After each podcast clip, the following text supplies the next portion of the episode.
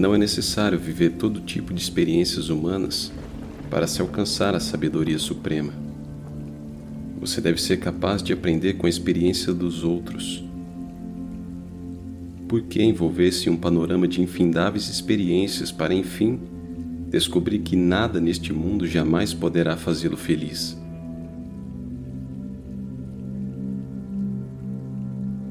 Você não sabe quão privilegiado é por ter nascido na forma de um ser humano. Nisso você é mais abençoado do que qualquer outro ser vivente. O animal não é capaz de meditar ou comungar com Deus. Você tem a liberdade de procurar o Senhor e não a utiliza. O mais sábio é aquele que busca a Deus. O mais bem-sucedido é aquele que o encontrou.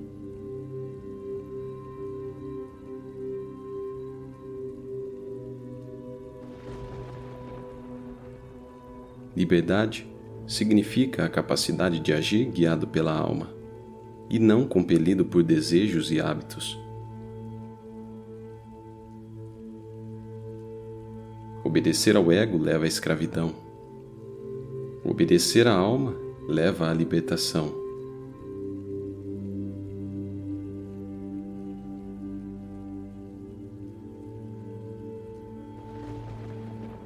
A libertação do homem pode ser definitiva e imediata, se ele assim o quiser. Não depende de vitórias externas, mas internas.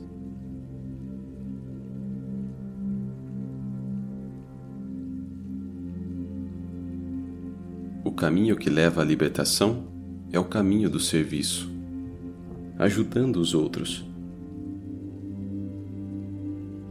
O caminho para a felicidade é o caminho da meditação e da sintonia com Deus.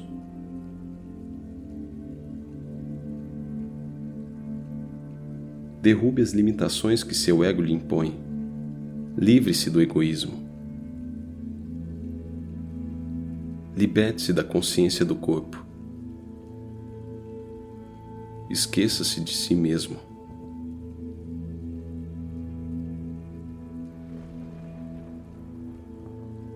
Ponha fim a esta cadeia de encarnações.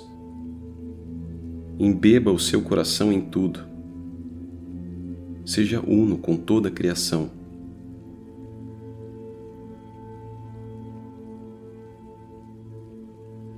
Liberte-se de si mesmo.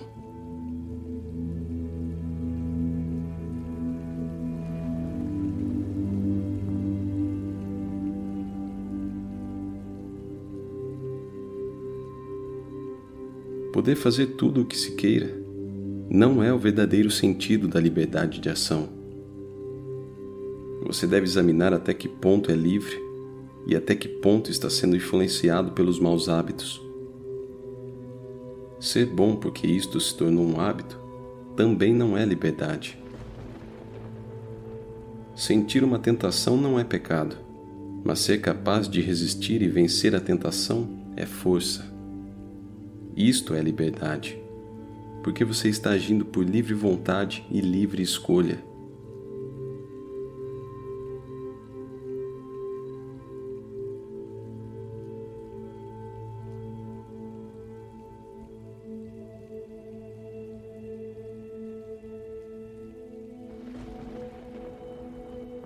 Quando, pelo discernimento e ação correta, o homem torra todas as sementes das más tendências acumuladas na mente, Cada célula microscópica do cérebro torna-se um trono para um brilhante rei de sabedoria, inspiração e saúde, que canta e proclama a glória de Deus para as células inteligentes do corpo. Os homens que alcançaram este estado são realmente livres.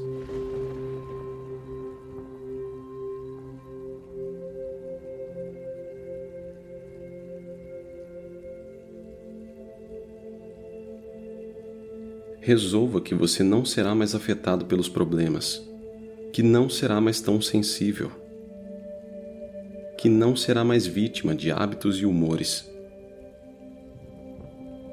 Resolva que você será livre como um pássaro. Você não poderá ser livre enquanto não queimar as sementes das más ações passadas no fogo da sabedoria e no fogo da meditação.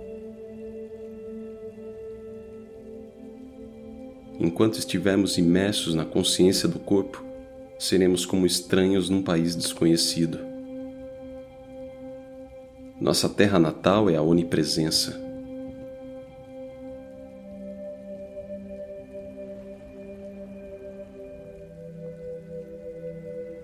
Renuncie à escravidão dos desejos da matéria. Enquanto você não tiver estabelecido seu domínio espiritual sobre o corpo, este será seu inimigo. Lembre-se disto sempre. Não tenha outro desejo senão de proclamar o nome do Senhor, pensar nele e cantá-lo todo o tempo.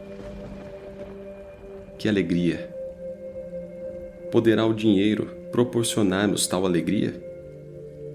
Não. Essa alegria vem somente de Deus.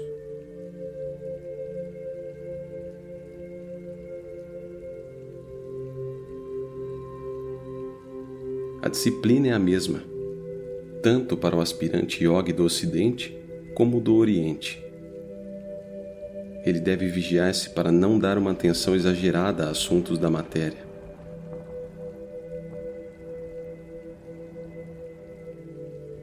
Se constatar que tem tempo para tudo, menos para Deus, deverá usar a vara da autodisciplina.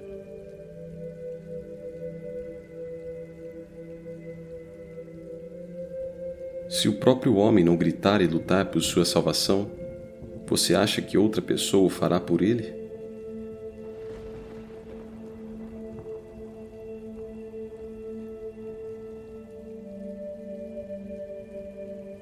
Ao praticar o bem, devemos sofrer às vezes. Para encontrar Deus, precisamos estar dispostos a sofrer. O que é suportar o desconforto da carne e a disciplina da mente para ganhar o consolo eterno do espírito?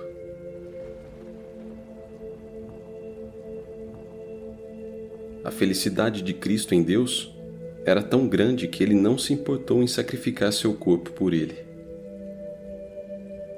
a grandeza do Cristo não era apenas que ele podia entrar em meditação e gloriosamente realizar sua unidade com o Pai, sua absoluta unidade, mas também aquilo que ele podia suportar. O propósito da vida é alcançar essa imensa felicidade, que é encontrar Deus.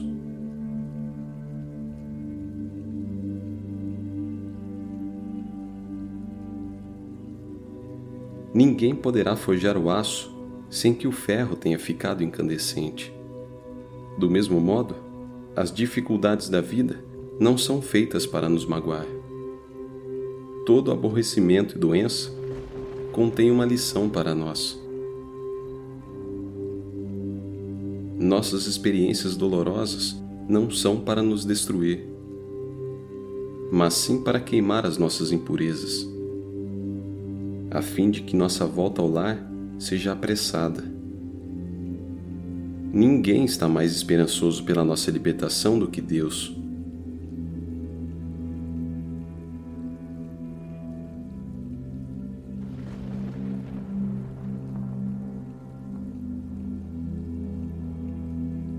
A maior de todas as tarefas é lembrar-se de Deus. a primeira coisa a ser feita pela manhã é meditar nele e pensar como você tem dedicado sua vida ao seu serviço, de forma tal que durante todo o dia você estará cheio de sua alegria. Não há outro caminho para alcançar o amor de Deus senão entregar-se a Ele.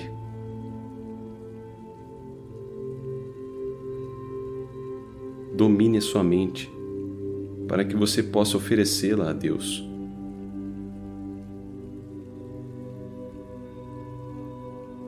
No silêncio da noite, do âmago do meu coração, clamarei. Fala, Senhor, pois o teu servo escuta.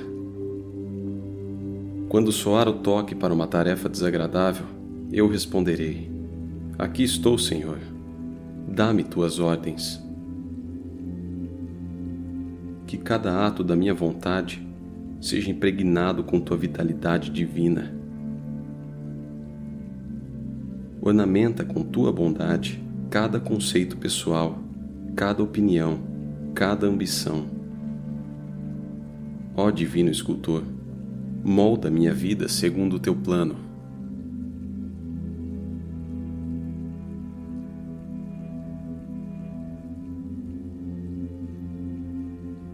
Amado Pai, quaisquer que sejam as provações que eu tenha que enfrentar, sei que representam o próximo degrau no meu desenvolvimento. Aceitarei de bom grado todos os testes, porque sei que tenho dentro de mim a inteligência para entender e a capacidade para vencer.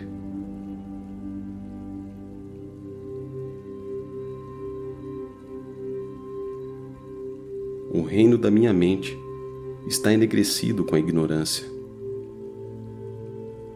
Possa eu, através de constantes chuvas de diligente autodisciplina, remover do meu reinado de descaso espiritual os antigos escombros da desilusão.